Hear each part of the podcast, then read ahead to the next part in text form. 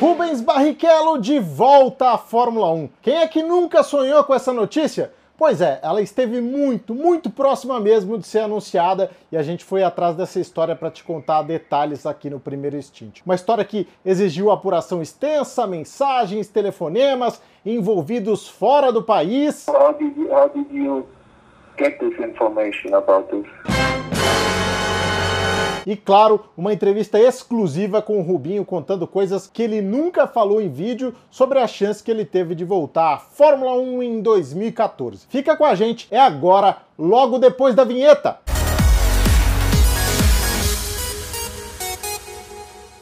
Durante 19 anos, a única certeza que a gente tinha ao entrar no autódromo para o Grande Prêmio do Brasil é que a gente ia ouvir isso aqui, ó. Esse grito traz o sentimento de uma geração inteira que torceu, sofreu e vibrou com o Rubinho, não só lá em Interlagos, não, no mundo inteiro, a cada corrida. E quando eles se encontraram pela última vez, nem eles, nem o Rubinho queriam que fosse a última vez. O Grande Prêmio do Brasil de 2011 foi o último do Rubens Barrichello na Fórmula 1. Ele não quis clima de despedida por dois motivos. Primeiro, as negociações com a Williams ainda estavam em andamento, a equipe só foi confirmar que ele não teria o contrato renovado em janeiro de 2012, e depois porque para um piloto com grau de experiência, nível técnico e influência dele, não era impossível conseguir outro lugar na Fórmula 1 mesmo depois dos 40 anos de idade. E isso realmente aconteceu. Quer dizer, não aconteceu. Ou melhor, quase aconteceu. Um pouco dos dois. Eu não entendi o que ele falou. A nossa história começa no meio de 2014, quando a equipe Caterham foi vendida para um consórcio formado por investidores da Suíça e do Oriente Médio. Nessa reestruturação, dois caras passaram a se dividir no comando da equipe. O ex-piloto de Fórmula 1 Christian Albers, mais no dia a dia ali do time, né? E o Colin Coles, em um papel mais de consultoria. O Colin tinha sido o chefe da equipe HRT, aquela que o Bruno Senna e o Daniel Ricardo correram, e ele trabalhou também durante quatro anos na fase de transição da Jordan, que na administração dele chamou Midland e Spiker antes de virar Force India. Vocês lembram disso? Enfim, era um cara com bastante experiência no mercado e que se viu na missão de salvar a Caterham, que já vinha numa situação financeira muito, muito ruim. Dava para fazer isso de duas formas. A primeira, atraindo novos patrocínios, alguma nova injeção financeira na equipe. E a outra, trazendo algum piloto mais competitivo do que a dupla Marcos Ericsson e Kamui Kobayashi, um piloto que pudesse pontuar e colocar a Caterham na frente da Sauber no Mundial de Construtores, porque isso aí era a diferença entre não receber nada de prêmio ou faturar 35 milhões pelo décimo lugar no campeonato. Tanto que eles tentaram correr com o André Lotterer no GP da Bélgica, mas ele acabou quebrando logo na primeira volta. Ele foi uma das apostas da Caterham. Enquanto tudo isso acontecia, o Colin Coles conduzia nos bastidores uma negociação extremamente sigilosa para trazer outro cara que fosse capaz de contribuir com o time, pensando nas últimas provas do campeonato. O escolhido era Rubens Barrichello. Há alguns dias eu peguei o telefone e liguei para o Colin Coles na Alemanha para entender direito o que é que eles planejavam. Falei, cara, conta aí, qual era o plano? E olha só o que ele disse.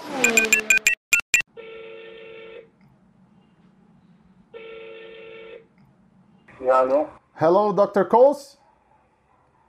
Yes. Oh, hi, this is Thiago Mendonça from Brazil. I'm calling to make that interview that we scheduled by email. Is that a good time for you? Yeah, no. Yeah, it's okay, it's okay. Okay.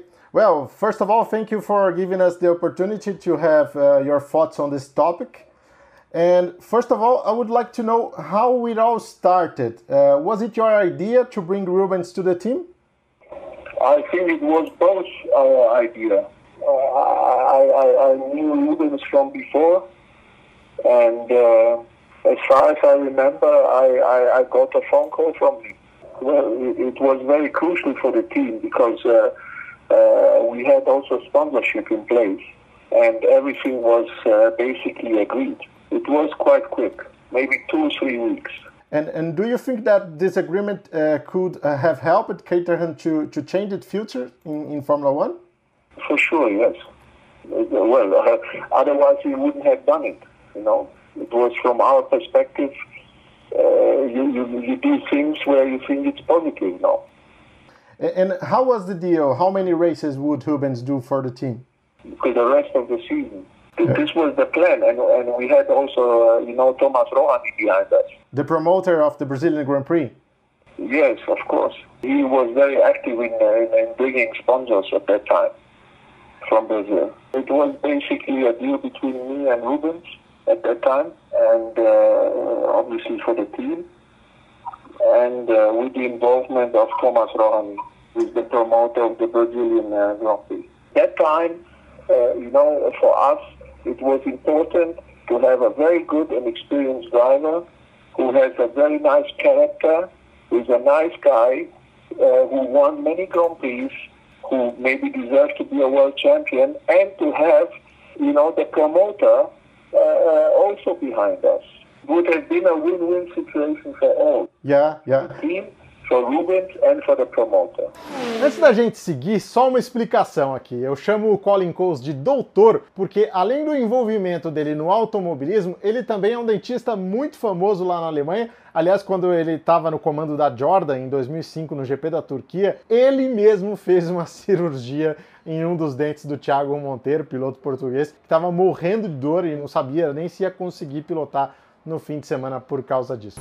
Legal. Bom, feito aí esse parênteses, deu para perceber que era o plano perfeito, né? Porque o Rubinho tinha, enfim, a oportunidade de fazer a despedida dele, né, para toda aquela galera que a gente ouviu gritando o nome dele aí no início do vídeo, e a Caterham poderia ter melhorado a sua situação financeira, que era muito grave, conseguindo mais exposição, mais apoio, quem sabe até um pontinho porque sonhar não custa nada. Como vocês também ouviram, toda essa negociação teve um envolvimento muito importante do Tamas Roroni, o promotor do Grande Prêmio do Brasil, que foi ao mercado em busca de um patrocinador brasileiro para essa empreitada. E a empresa que eles tinham engatilhada, pronta para aportar o investimento, era a Caçula de Pneus. Quem é daqui de São Paulo conhece bem a Caçula, ela é uma revendedora de pneus e uma oficina especializada em serviços automotivos, né? Ela é bastante tradicional e ela tinha como diretor na época o Beto Costa, um empresário de uma visão de marketing absurdamente acurada e que só dava tiro de sniper. Gostava de investir de uma vez só no lugar certo, sempre com um marketing de impacto. E aí surgiu na mesa dele a proposta para patrocinar a Caterham do Rubinho em plena despedida do Grande Prêmio do Brasil, com transmissão ao vivo na Globo. Era um negócio espetacular e com total sinergia, porque a empresa patrocinava também o Grande Prêmio do Brasil, do Thomas Roroni, participava da venda e da distribuição de ingressos e patrocinava também o canal Acelerados, do Rubens Barrichello, no YouTube. Então era uma, uma parceria perfeita para todos os lados. Com tudo isso acertado, como é que ficaria o carro do Rubens Barrichello para o final da temporada de 2014 da Fórmula 1? A gente também foi atrás disso. Essa resposta a gente vai mostrar na ilustração do Felipe Torres, um dos designers gráficos mais prestigiados aqui no Brasil. Se você quiser conhecer melhor o trabalho dele, é só acessar lá o arroba ilustratorres no Instagram e o Felipe fez essa simulação maravilhosa do carro da Caterham, já com o patrocínio da caçula de pneus e com o Rubinho ao volante. Assim seria o carro do Rubens Barrichello nesse final de temporada de 2014. Muito, muito, muito bonito.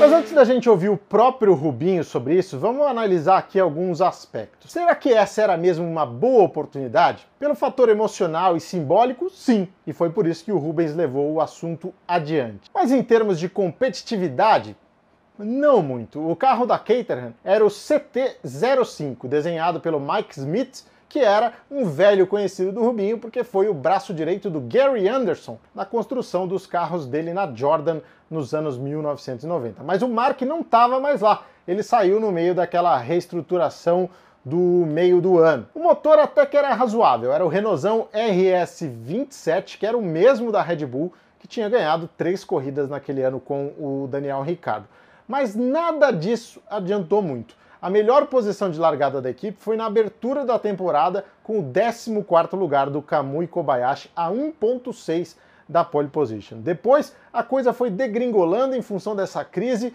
e eles terminaram o campeonato andando aí cerca de 4 segundos mais lentos que os líderes. O melhor resultado em corrida tinha sido o 11º lugar do Marcus Ericsson em Mônaco.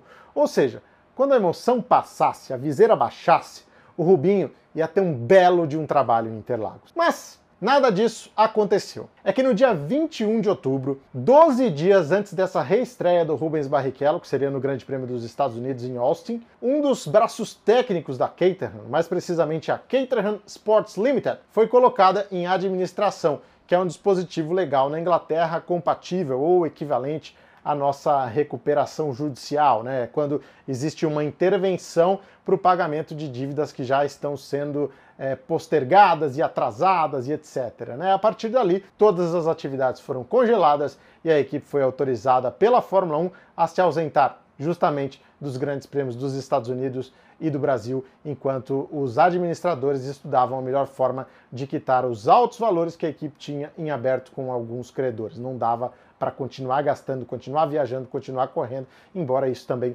fosse trazer dinheiro para a equipe, né? E terminava ali a chance de um retorno surpreendente e emocionante do Rubens Barrichello à Fórmula 1. A Caterham fez um financiamento coletivo e ainda conseguiu correr a última etapa em Abu Dhabi, mantendo o Kamui Kobayashi no carro, ele que era o cara que daria lugar ao Rubens Barrichello se tudo tivesse dado certo. Mas nessa altura o GP do Brasil já tinha acontecido e não tinha mais nenhum motivo, nenhum sentido para o Rubens Barrichello correr, né? Tanto que ele já estava 100% concentrado concentrado na Stock Car, nem pensou em ir para Abu Dhabi e em novembro ele acabou conquistando o título da Stock. E o que será que o Rubinho tem para contar para a gente a respeito de tudo isso? A gente pediu que ele gravasse um vídeo aqui para o primeiro stint, dando a visão dele em torno de tudo isso. Chegou a hora, dá só uma olhada no que diz o Rubinho. Essa negociação com a, com a não, não foi uma negociação que foi pública, não foi uma coisa que que aconteceu. Ela aconteceu meio nos bastidores. A equipe passava por uma situação financeira não muito boa. A verdade é que eu não queria voltar na Fórmula 1 por voltar. A minha maior chance foi uh, Monza 2012, se eu não me engano, pela Renault, porque eu já estava na Fórmula Indy, existiu um zoom zoom zoom, mas aconteceu, acho que foi o D'Ambrosio que, que andou. Essa, essa da Caterham era muito mais uma despedida no Brasil essa despedida que ainda vai acontecer do modo como tem que ser com a Stock Car ou, ou coisas que irão acontecer que eu sei que irão acontecer porque o meu público da Fórmula 1 é o mesmo público da Stock Car, mas eu gostaria de ter passado a 300 km por hora ali numa última, numa última sensação. A caçula foi influente, bem como outros nomes também que, que vieram à tona. Nós chegamos a falar muito uh, fortemente para que acontecesse, mas ela não chegou nem a banco ou a fazer alguma coisa de, de, de carro, porque a história que a equipe ela basicamente entrou uh, com problemas de ordem financeira muito antes, então o sonho não aconteceu. Teria sido legal andar num carro que não era competitivo, largar na última fila? Não sei. Mas Interlagos é Interlagos, então valeu a pena ter conversado e tinha dois capacetes pintados para a ocasião. Então valeu, valeu a emoção de ter mais uma vez estado perto da, da Fórmula 1. Que legal, teria sido demais, Rubinho, e que bacana a gente poder contar essa história aqui com todos esses detalhes. Obrigado até por abrir pra gente muitos desses detalhes que não eram tão conhecidos assim. Especialmente esse aí, que é quase um bônus para o nosso vídeo, né? De que não foi a única chance dele voltar à Fórmula 1. Ele citou aí o GP da Itália de 2012. Eu estava nessa corrida e a Lotus tinha uma vaga aberta porque o Romain Grosjean tinha sido suspenso por causa de uma presepada que ele fez lá no GP da Bélgica, que era o GP imediatamente anterior, né? Saiu todo mundo voando, quase arrancaram a cabeça do Alonso, mas por uma questão até contratual, a Lotus acabou não colocando o Rubinho no lugar do Grosjean, porque o piloto reserva era o Jerome D'Ambrosio, e o Rubinho disse aí a coisa acabou não acontecendo. E o que é que a gente pode concluir desse vídeo? Que essa despedida da Fórmula 1 não fez tanta falta assim, porque como o Rubinho disse, o que os fãs estavam acostumados a ter uma vez por ano no GP do Brasil, que era essa troca de energia, de carinho com o ídolo, eles passaram a ter duas, três ou quantas vezes quisessem numa visitação aos boxes da Stock Car, por exemplo. Claro que o Rubinho tem muita estrada, muita coisa ainda pela frente, mas ele acabou deixando nesse vídeo aí escapar que tem uma coisa interessante, uma coisa boa sendo pensada, planejada, preparada para quando a despedida dessa carreira tão brilhante, tão vitoriosa estiver para acontecer de verdade. Não importa se na Fórmula 1, na Stock Car, enfim. Enquanto isso, a gente pode ir curtindo não só o que ele fez, mas o que ele continua fazendo nas pistas. Se você gostou, deixa o seu like, se você gostou, compartilhe e principalmente se inscreva no canal, porque é isso que permite que a gente vá atrás dessas histórias para você, tá legal? Esse é o primeiro Stint, um novo jeito de curtir Fórmula 1.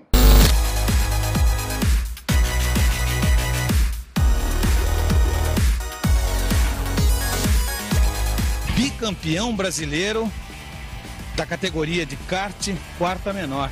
Tá aqui o Rubinho Gonçalves Barrichello.